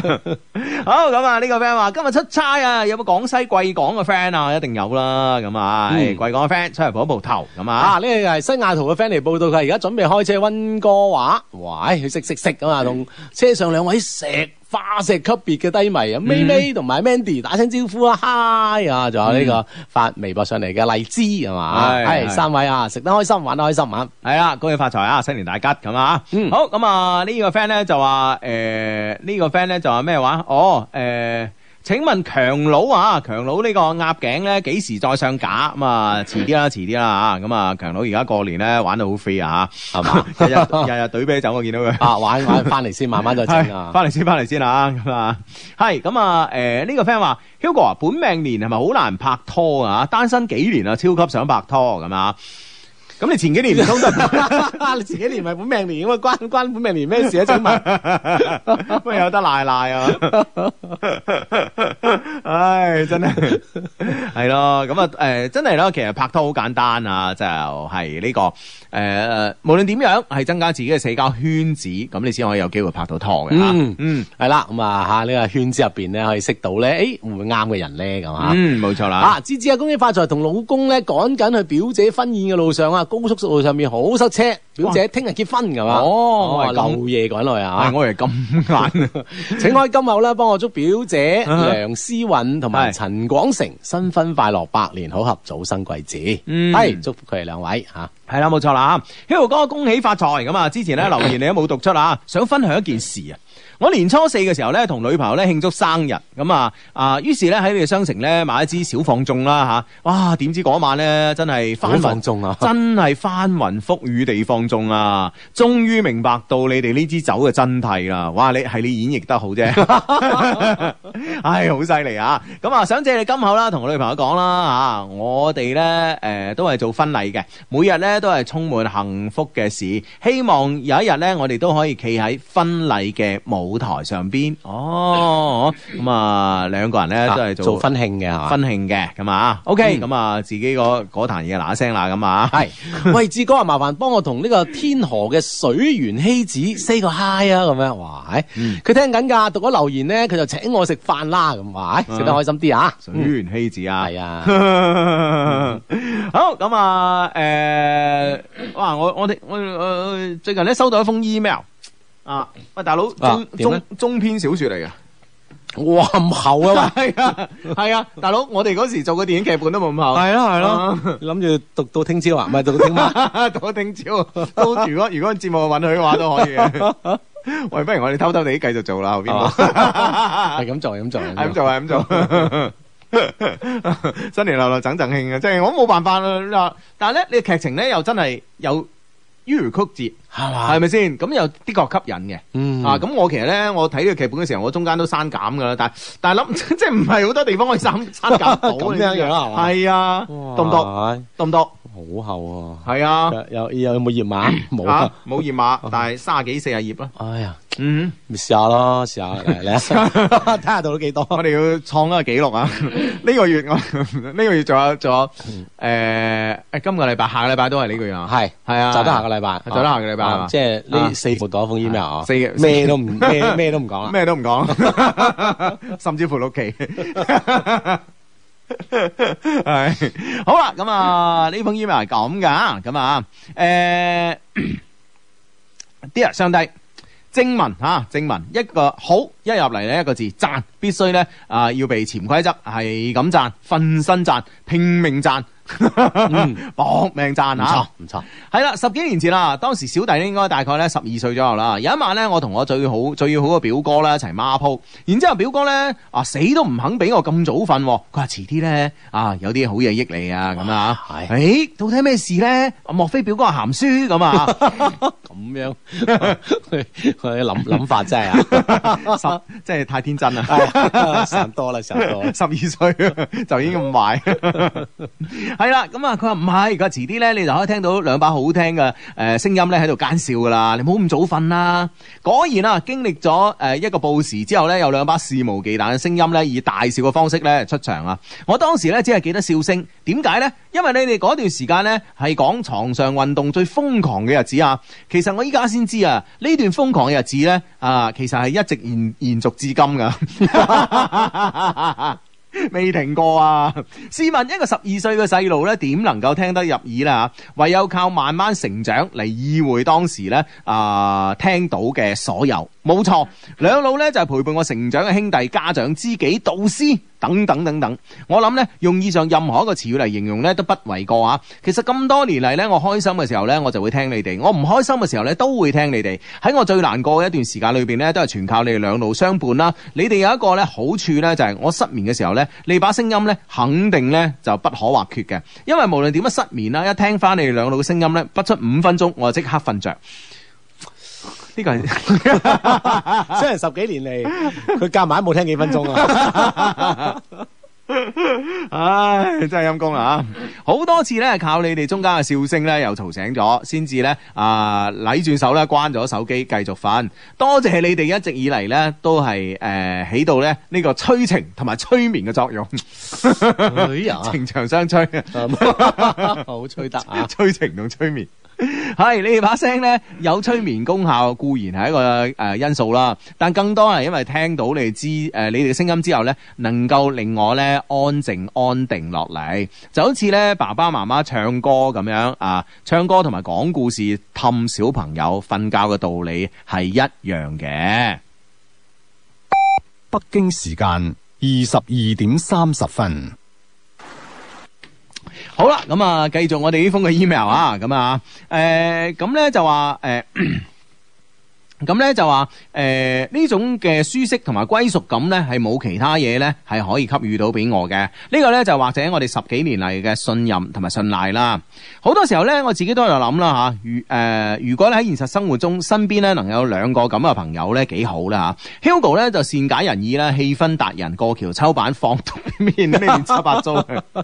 系放蕩不羁式嘅哈哈笑啊！哇，聽到令人舒心啊！而智仔嘅成熟穩重啦，歷史底蕴深厚啦，不記诶唔、記仇诶、不記仇只記仇嗯啊！咩咩意思啊？不知草自知， 一個咧就係呃诶一個秋字下邊個心嗰個仇啊啊，另外一個咧就仇恨嘅仇啊，不記仇只計仇嘅個性咧，令人賞心悅目啊！而你兩個咧共同點咧就係、對每一件事物咧都有自己嘅睇法，都有自己一套嘅獨到嘅哲誒獨到嘅見解同哲理喺入邊啦嚇，而且咧出口成章，滿口正面歪理咧，讓我哋。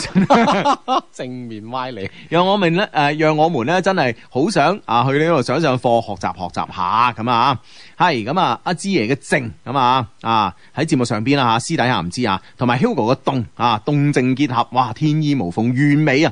感覺咧，上帝賜咗兩個咁好嘅朋友俾我啊，喺我令我人生裏邊咧，喺我人生裏邊咧添色不少啊，感激你吓、一路咧都記住你兩老啊，有咩？一直咧都記住你兩老啦，有咩大事小事咧都嚟一句 friend 嚟啊嘛！呢一句咧真係好窩心咯。Hugo 芝芝啊，多謝你哋，感恩有你哋 friend 嚟啊嘛，係咯 friend 嚟啊嘛嚇。嗯，其實咧好多時候咧聽節目咧聽到好多誒、呃 email 咧誒、呃都會話，唉而家冇心情讚你哋啊咁啊，我都會覺得，唉唔至於係嘛嚇，係咪你唔想寫咋啩？但到咗自己真係遇到問題嘅時候咧，先至發現咧，原來心情呢家嘢咧，你真係估佢唔到㗎。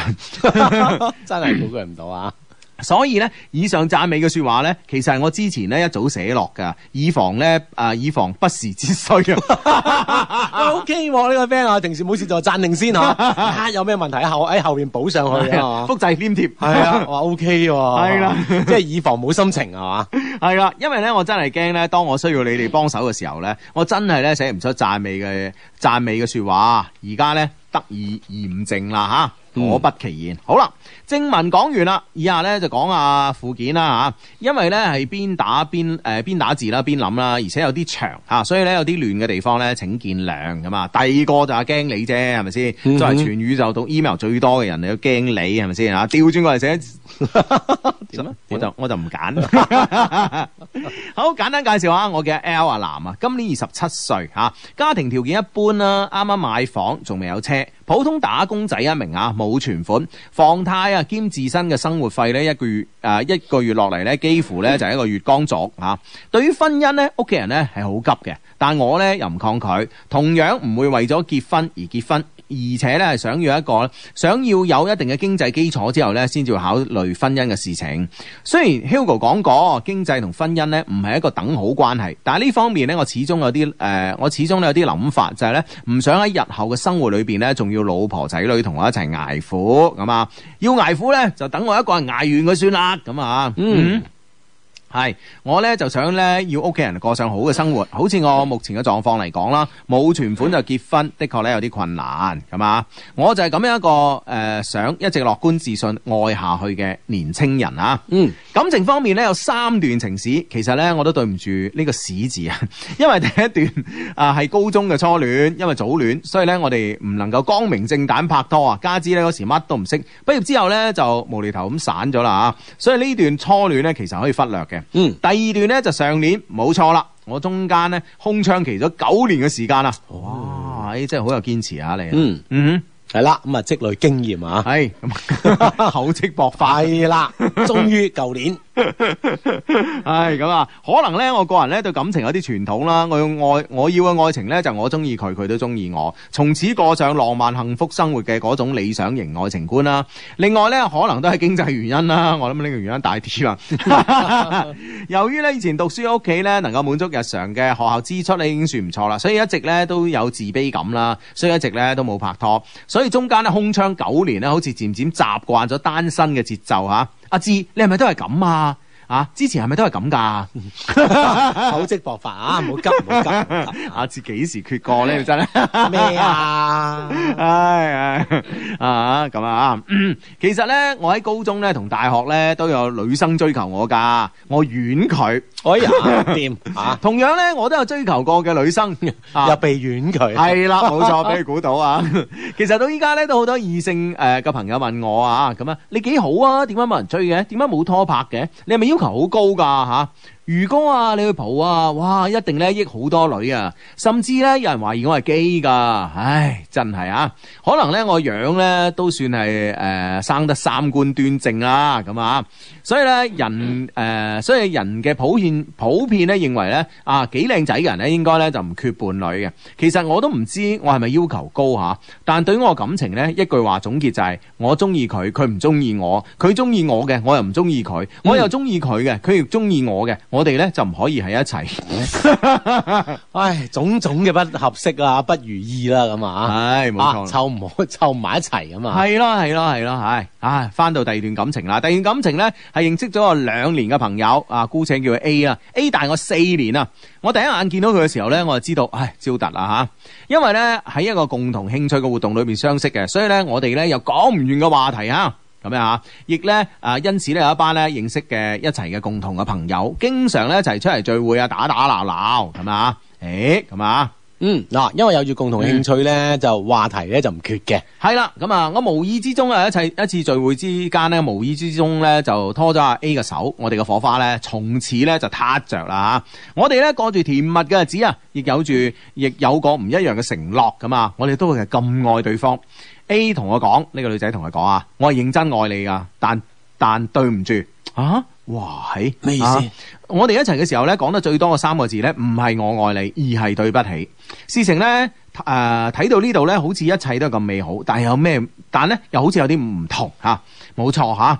誒、我哋咧有個甜蜜嘅日子，因為我哋熱戀，我哋有個唔一樣嘅承諾。呢、個承諾咧就係、我哋下一世咧一定要再喺一齊。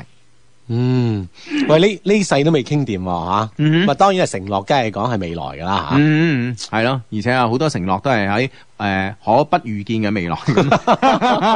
係啦，係啦。點解咧？點解下一世咧？點解今世唔可以一齊咧？因為 A 係一個有夫之婦，而且一個三歲嘅仔。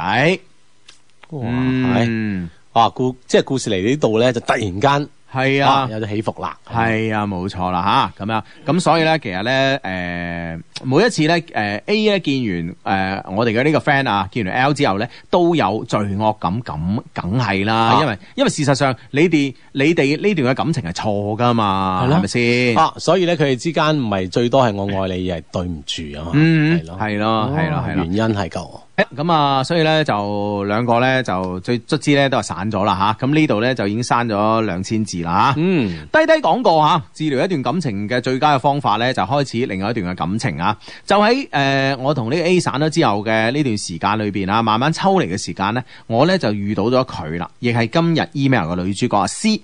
阿志放心，係咁多人㗎啦。係嘛 ？OK，冇問題。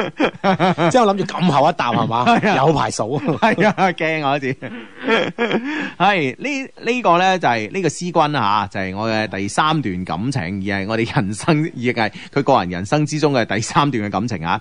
簡單介紹下 C 啦吓，C 咧同樣比我大，大我五年。嗯，哇！我哋嗰啲 friend 咧真係中意啲吓，係，咯，嗯。即係啲姐姐啊。係啊，中意姐姐嘅話，嗯哼喂，同埋咧，我發現咧最近咧，我我誒、呃、過年啦，我周人都冇去啦，廣州咁同啲朋友聚會嚇。喂，我發現咧好多姐姐咧，而家又係中意呃細誒誒中意咧，比自己細嘅男仔啊㗎姐弟戀咁樣。係啊，好興喎，而且係嘛？係啊，好興啊，好流，行添，好流行，係嘛？係啊。唔識嘅姐姐真係唔得啊！係 啊，你入面啦，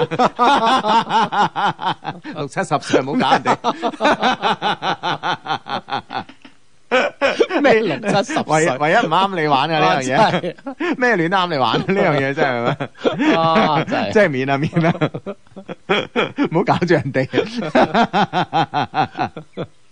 係啦，姐弟戀第二段啊，五年噶嘛五，年啊，上一段係四年啦，呢一段咧就五年咁啊，嗯哼。我發現咧自己好似咧都會中意上咧比自己大嘅人。其實咧 A 同 C 咧都係好誒獨立啦，而且咧有啲強勢嘅人啊，經濟方面咧都要比我好。可能咧係比自己大嘅人懂得如何過生活啩，冇咁幼稚啩，符合我呢種咧平凡但不平庸嘅生活概念啊。思話我誒思話依家咧都過咗嗰種想結婚嘅年齡啦，所以咧自然咧就冇一個好迫切結婚嘅念頭，甚至乎咧冇結婚嘅念頭，而且咧唔會為咗生 B B 而降低咧而家誒現時嘅生活質量，佢就係咁樣嘅人，係嘛？其實佢人生當中咧都算係有誒、呃都係有都算係有啲小奢侈嘅，起碼對於我嚟講啦，我而家嘅經濟能力咧係滿足唔到佢嘅。C 係咩人咧？C 其實係我個鄰居，我哋個 friend 咪買咗樓嘅，L 咪買咗樓嘅，係嗯，嗯，鄰居都識到，相識於業主群，哇，真係哇！即係你啊，擴闊呢個社交圈子幾緊要，係啊，諗唔到業主群都啊都揾到好食嘅話，真係啊！係當時留意到 C 咧，無非係因為微信嘅頭像啦。雖然咧 C 嘅頭像咧唔係嗰種咧天仙美女嘅大頭自拍照啊，但係一眼咧我就睇出啊，我就睇得出 C 係一個低調、隱藏且懂得生活嘅天仙美女。因為 C 咧生得真係好靚，而且咧好有派頭啊！揸嘅車咧係我哋所有鄰居之中咧最好嘅，嗯，而且咧人咧直爽啦，唔高冷，所以 C 咧仲係我哋群裏邊嘅紅人啊！誒因為咧小弟不才啦吓，都有啲小靚仔啦吓，然之後咧 C 又係白富美，所以咧群上邊咧對我哋兩個起哄咧，其實咧都起過幾次啊 嘅。哇！即嗯係業主好得閒 喎，OK 喎啲業主啊，係啦，呢、個呢、個誒呢、個管理公司又管理得幾好啊，係咪先係咯，咁和諧啊嚇，又又又即係通常喺業主群啊鬧呢個管理公司啊嘛，鬧呢個物業管理啊嘛， 係啦，佢哋反而起哄佢兩個，你話幾緊要 啊？啊邊間物管啊你哋啊？啊，勁 啊！係咁啊，啊咁咧就，但當時咧我同 C 咧選擇咧都唔出聲，畢竟咧誒、我哋大家唔熟悉啊嘛，有咩講錯説話就唔好啦吓，所以話起下起下控咧就冇一件事噶啦。群上面幾位同 C 比較熟嘅閨蜜啊個鄰居啊，經常咧幫佢徵婚噶，所以咧我就斷定呢個 C 咧係單身嘅。嗯係啦，經過多方觀察啊，多日嘅咁嘅觀察，嗯係啦，咁嘅，上年九月份啊，C 咧知道我喺度辦物業手續咧，所以咧就加咗我微信諮詢呢啲情況。我哋咧咁樣開始溝通啦。聊天當中咧，我就有帶住明確嘅、明顯嘅目的性。我估佢咧應該都 feel 到，所以咧我當時咧覺得，誒、應該有機喎嚇。但係咧好似咧真係咧就冇咩重點咯，啊，唉，所以直接跳過，直到有一日嗰日咧就打颱風啦。哎誒嗯哎係啦，打颱風咩事會發生咧？唔知係咪令我哋重創嘅呢個山竹啦咁啊？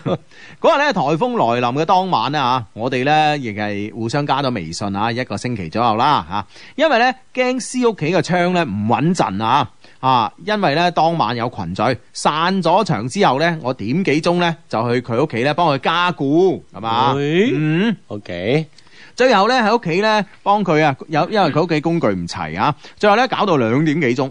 我準備走嘅時候咧，其實我係睇得出 C 唔想我走嘅，但係咧又冇講出口喎、咁啊當然啦，係女生啊嘛，係咯，而且我當時都諗，唉，大家畢竟認識唔係太耐啊嘛，吓啊吓，咁啊，如果我呢個時候開口話啊留低，好似有啲急吓，嗯然後咧我仲係翻到屋企，翻到屋企之後咧，我就同佢咧不斷咁樣傾微信啦，咁嘛，C 話佢有啲驚啊，嗯啊，然之後咧我就打蛇隨棍上，我話咁要唔要我再落嚟陪你？C 話誒，其實有啲想噶，但好似唔係幾好咯，啊係咯我就話咁你先唔好瞓啦，我沖完涼出嚟啊，誒、揾你啊，如果咧你仲誒、呃你仲回覆嘅，我就落嚟陪你；如果你冇回覆嘅，咁就證明你唔驚就瞓着咗啦吓，嗯咁啊一覺瞓到天光咯噃吓，咁啊 C 咧就話好啊，當然啦吓、啊故事嘅發展咧就係 C 咧有回 覆， 點都唔瞓，點都唔瞓係啊瞓唔着啦，當然係啊，係啦，咁回覆咁佢真係落咗去陪佢啊，係啊，我咧就有去到佢屋企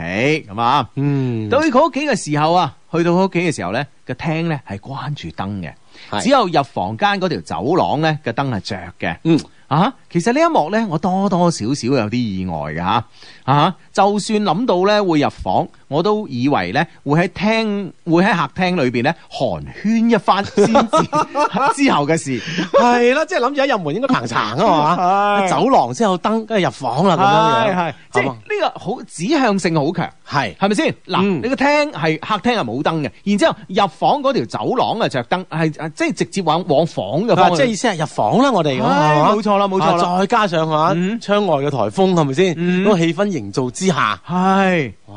可想而 知啊，啊呢一個颱風夜不 平凡啊！唉，真係啊， 真係不平凡啊，真係啊。 好，咁咧就係啊，咁樣入屋之後咧，佢亦诶亦就好順理成章咁啦吓，咁啊入咗佢間房啊，入咗房咧，梗係上床㗎啦吓。啊嗯，一上到床咧，詩咧就攬過嚟啦。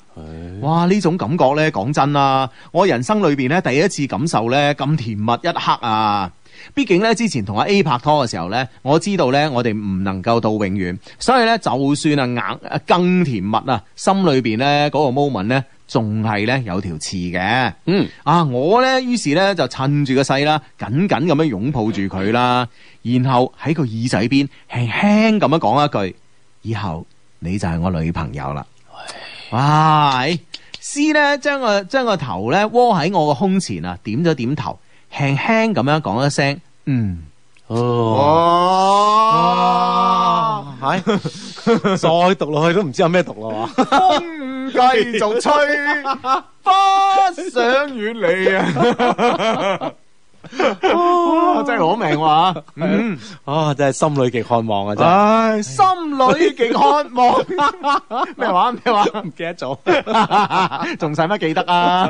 係咯係咯係咯係咯。啊咁樣嗯啊，咁咁點咧？係啦，我哋咧傾咗一陣間之後咧，事情咧就變成咧阿志咧平時咧啊平時好渴望嗰樣嘢咁啦，突突突突突突突突突突突突突突突突突突突咁啊，超級無敵跑馬仔 系啦，考下睇啦，啊唉真係好快 啊喎好。快喎！係咯，哇，真係好水到渠成喎、兩係個人啊，即係兩個人之前嘅，好似真係冇咩太多嘅個人嘅鋪墊喎。嗯嗯係嗯，咯，係啊係啊係啊，哦啊就係咁，出邊咧打住風，我哋咧喺入邊咧打得火 熱，出邊落住雨，誒佢哋咧喺入邊咧就雲雨幾度啊！ 哎呀，勁啊！唉啊，呢啲咧應該就叫做打風都打唔甩啦啩。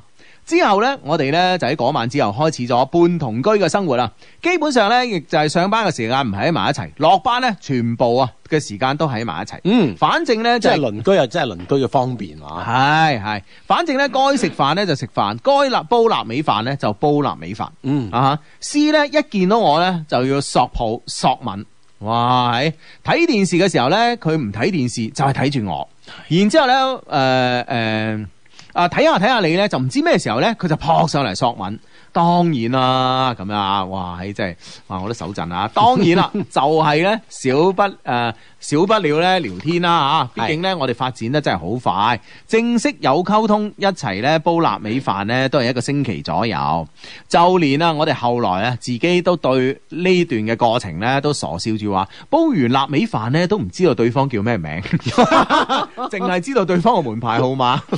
哎呀，啊 呢個即係呢個速度啦，嗯吓，太快啦。係啊，真係啊，甜蜜咧嚟得就係咁快，快得咧咁不可思議啊！我哋後來咧講翻，先知道咧詩原來一直咧都對我有嗰種中意嘅感覺，但係咧就誒、呃都冇啊嗰種喜歡嘅感覺，但係咧就唔抗拒咯咁啊。直到咧我半夜咧幫佢固定咗呢、個誒誒窗架啦，又因為工具唔啊唔齊啦，半夜咧四周圍去抄工具啦，佢嘅心咧先正式被我打動啊！嗯所以各位男仔 friend，如果一個女仔咧肯隻身咧到你屋企咧同你煲誒同、你煲飯仔啊，都唔一定咧係喜歡嘅暗示。追女仔咧，仲要誒、呃多啲啊，要誒、呃要識多啲做咧嗰啲女生本身唔想做或者唔擅長做嘅事。係啊，其實喺追女誒，其實咧喺追女仔嘅路上咧，真係仲有好多嘢要學啊，嗯係咪先嗱？呢啲啊，電工啊，係 啊，即係木水工電啊啊，係嘛，電腦啊，係嘛， 呢啲嘢係嘛啊，，而家整電腦咧，基本上唔好得啊，因為大家咧都用手機啊，啊哈要學整手機。 係啦。哇，真係得喎啊嚇！哇！喺剎那之間咁樣吓，即係兩個人嘅感情咧吓，嗯哇，好快，嗯一下撻着咗咁樣。系啊，一下挞着咗啊，啊哈，啱唔知個業主群啲人知唔知啦？嗯，继续啊。啊嚇，跟住嚟嗰兩日啊，我感受過係，我感受到嘅都係一啲超級甜蜜蜜嘅過家家嘅日子啊！無論係語言啦、眼神啦、鼻息啦、肢體語言啦，都係嗰種咧我想要嘅愛情啊！我哋兩個咧成日黐埋一齊，一齊睇電視啦，一齊買餸啦，一齊煮飯啦，一齊洗碗啦，一齊瞓覺啦，一齊起床嚇、啊嗯啊，跟住第二日咧，我哋又又一齊咧超市買嘢啦、煮飯啦，各種甜蜜打鬧啊！你嫌棄我唔識做誒、呃煮餸啦，我嫌棄你唔識煮嗰樣嘢啦，我扮嬲啦，你扮氹誒你扮嬲啦，我扮氹你啦。其實咧嚇係我人生之中第一次咧拖住自己嘅女朋友喺街上面行啊！因為之前嗰次咧係唔得啊嘛，嗯對方係啊有不便夫公開啊係咯有夫之婦啊嘛。再之前嗰段咧又係誒、呃一陣間冇咗啦。唔啊係一陣間，係讀書嗰陣啊，係嗯啊哈啊，早戀啊，又唔夠膽咧，唉啊啊，所以呢次係真正咁樣嚇，係啦係啦啊即係感受到呢個二人世界啊！係咯。啊，係第一次咧，以一個公開嘅方式嚟對待自己嘅愛情啊，嚟對待佢。我到依家咧都記得當時咧拖住佢手嘅心情啊。嗰時咧佢個樣咧，佢個所有所有咧，仲喺我心裏邊。啊，呢啲都係我期待已久嘅愛情啊，或者大家話呢、個就係熱戀期啊嘛，個個都係咁噶啦嚇。但係咧啊，作為一個經歷過兩段啊，都誒、呃都唔知道算唔算戀愛誒、呃或者呃愛情嘅人啊嘅人嚟講嚇，呢個咧我第一次咧體驗到熱戀嘅魅力，就容許我花痴一番啦，咁啊。嗯，嗯，但系咧啊，峰回路轉啊，俗語都好，好景不常有啊。相信兩路都睇得出嚟啦。點解用接落嚟嘅兩日咧？咁啊，因為咧。我同佢一誒，我哋喺埋一齊嘅第二日，C 咧就同我講，我唔想呃你。其實咧，我係有男朋友嘅。啊！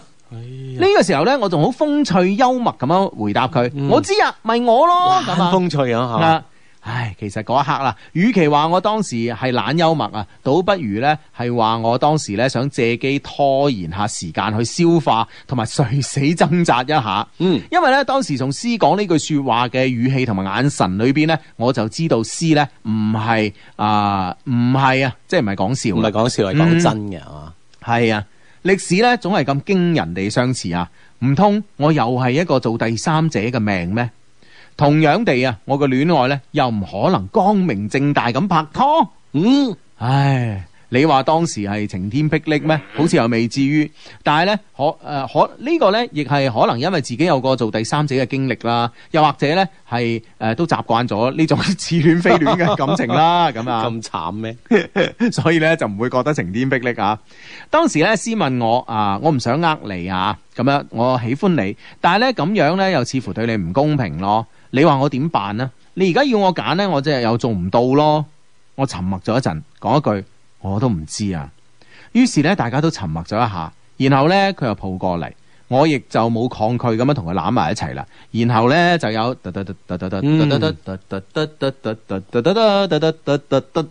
啊嗯啊，該發生嘅繼續發生咁樣。我知我當初咁做呢，啊，就即係代表呢，我默認咗我哋呢要發展地下情啦。我知道呢，咁樣好唔啱，亦唔亦唔係我自己想要嘅。但當時呢，我真係做唔出離開嘅選擇，或者呢，呢、個就係啱啱愛上一個人嘅魔力啩。正係呢種魔力呢，會使人呢失去理智，同埋作正誒，同埋呢做出正確嘅決定嘅理性。弟弟，當時我係咪錯咗啊？我係咪應該將我哋嘅關係咧調回做做朋友比較好啊？咁樣啊？咁其實咧，係過去嘅嘢咧，我哋又冇諗佢對定錯啦，係咪先？係啦，我諗相信咧，即係喺嗰個 moment 咧，我諗呢個呢個選擇可能亦都係你嘅唯一選擇啦吓，嗯因為我相信你唔會係咁決絕咁樣話，係啊哎啊哈唔得，我走噶嘛。喂，同埋咧，你知道個女仔係咪先？嗱，我又唔知大家沉默咗，沉默咗幾分鐘之後，佢又攬上嚟索吻索抱，跟住又又又煲飯係打嗯咯馬仔。咁你話呢個作為一個男仔，你點樣拒絕啊？嗯係咪先而？且係啱啱開開始嘅呢一段嘅熱戀吓。係啊，你真係冇辦法冇辦㗎法。所以呢個女仔，呢個姐姐真係情場高手嚟㗎。係啦，喺最係啊熱戀嗰陣講消息俾你聽啊。系啊，真係高手嚟喎！你真係啊，你真係幾犀利喎！你啊，你點咧？ 呢個 friend 話：，哇，喺追女仔要收下水道啊！呢個場景我見 過。係啊咪你自己 嚟㗎？唉，真係陰公啊，真係啊！唉，好啦，咁啊。唉，咁啊，C 咧向我坦白嘅時候咧都有講，C 同個男朋友阿 B 咧認識咗十幾年，佢呃你喎嚇，佢話嗯到 C 又冇啊，原來有個 B。唉， 咁啊，C 同佢男朋友 B 咧認識咗十幾年啦，十诶、十年咧一齊過，一直都有聯繫。後來咧 B 結婚生咗個仔，但離咗婚。啊！依家咧佢哋一齊咧年幾，中間鬧過分手，但感情都冇問題啊。C 話同 B 咧就嗰種咧感情已經唔係嗰種嘅熱戀，但暫時咧又唔係分開嗰，又唔會分開嗰種。群裏邊嘅閨蜜鄰居咧都知道有 B 嘅存在啊，甚至乎我入群前咧嘅群聚啊，B 都曾經出現過。哦，啊哇！但係嗰啲人仲起哄嘅，有啲吓咁我諗即係誒、呃可能都唔係幾睇好係冇錯啦，啊哈冇錯啦。咁誒、呃大家唔睇好嘅時候，咁自然就會起哄噶啦。啊！係咪就揾個先新人嚟起哄下啦啊嗯係，係冇嘛錯啦吓，咁樣啊啊誒。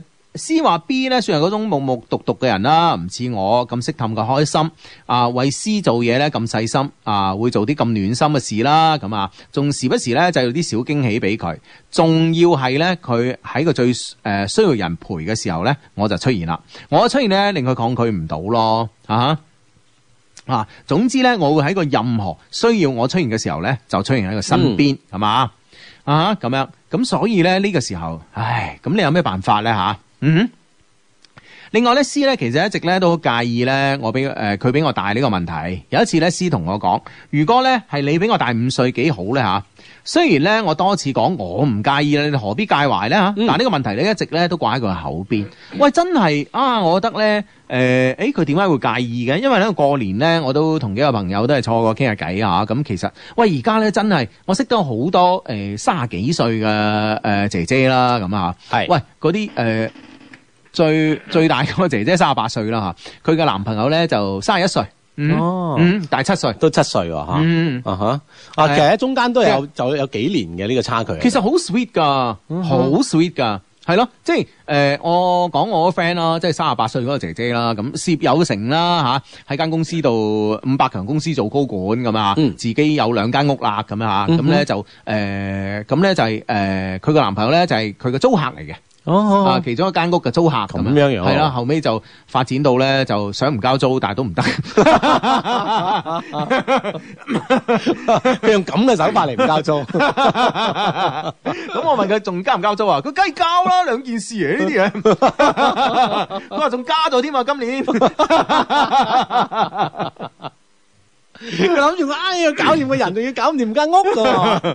係咯，咁啊，咁所以咧，其實咧就關鍵你自己點睇嘅啫吓。喂，呢封 email 咧實在太長啦，嗯咁啊，誒， 聽日啦， 啊，聽日繼續啦，咁啊，嗯。咁啊，誒、坦白講晚，誒、誒仲有十零秒啊，讀唔到幾多啦吓，咁啊，OK 啦，咁啊，我我聽我聽日仲可唔可以精簡啲啦？係咯係咯係啊係啊，但係咧啊中篇小說啊篇係啊，但係咧，真係呢篇嘢咧，真係有故事噶。係係啊，啊，聽日一齊聽。北京時間二十三點正。